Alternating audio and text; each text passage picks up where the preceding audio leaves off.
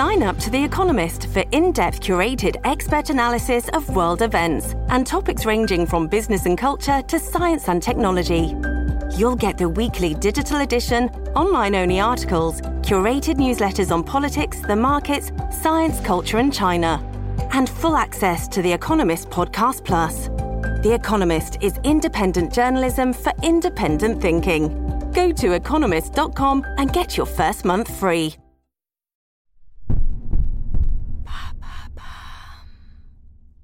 Maintenant, vous savez, c'est le podcast quotidien de Bababam qui nous donne les clés essentielles pour savoir vraiment ce qui se cache derrière les mots, sigles, concepts qui font notre actualité. Du 3 au 17 janvier 2022, l'équipe de Maintenant vous savez vous révèle les 15 mots qui marqueront l'année 2022. Du nouveau phénomène tourisme spatial au monde virtuel métaverse en passant bien sûr par l'expression être woke, redécouvrez ces mots qui feront notre actualité en 2022. Qu'est-ce qu'une zone à faible émission?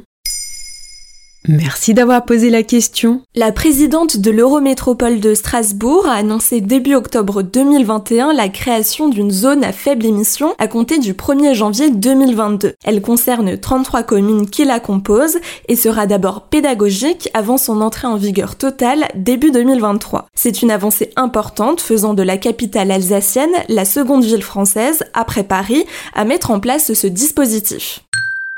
Mais c'est une zone à faible émission de quoi en fait? Une ZFE est une zone urbaine située autour d'une grande agglomération où l'accès est strictement réservé aux véhicules les moins polluants, parce que les voitures et les camions dégagent des quantités importantes de CO2, de dioxyde d'azote et d'autres particules fines.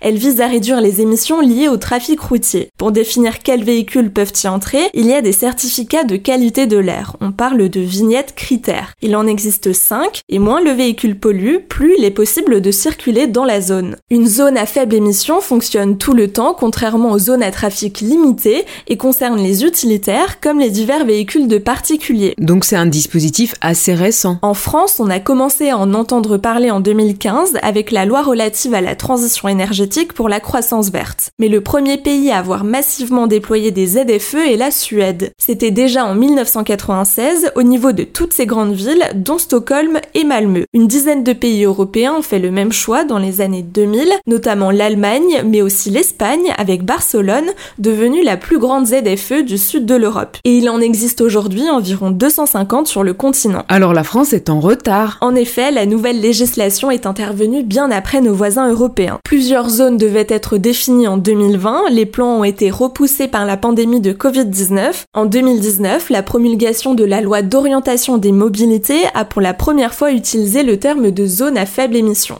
La loi climat et résilience, promulguée en août 2021, a été plus claire sur le sujet. Toutes les agglomérations de plus de 150 000 habitants devront avoir une ZFE d'ici le 31 décembre 2024. Et à Strasbourg, par exemple, ça va se passer comment? La première année, il y aura des contrôles pédagogiques. Les véritables contrôles avec amende commenceront à compter du 1er janvier 2023. Tout sera fait progressivement. En 2023, les vignettes critères 5 seront interdites comme les véhicules sans vignettes. La 4 sera interdite en 2024 et la 3 en 2025 avec l'objectif d'interdire tous les véhicules diesel en 2028. Ces étapes restent à confirmer. Les principales communes de la métropole, dont Strasbourg, se disent même favorables à une interdiction bien plus rapide.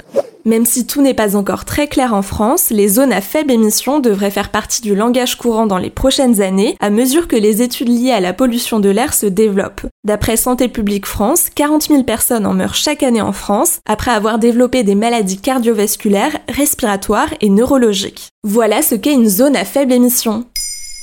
Maintenant, vous savez, un épisode écrit et réalisé par Pauline Weiss. En moins de 3 minutes, nous répondons à votre question. Que voulez-vous savoir? Posez vos questions en commentaire sur les plateformes audio et sur le compte Twitter de Maintenant, vous savez.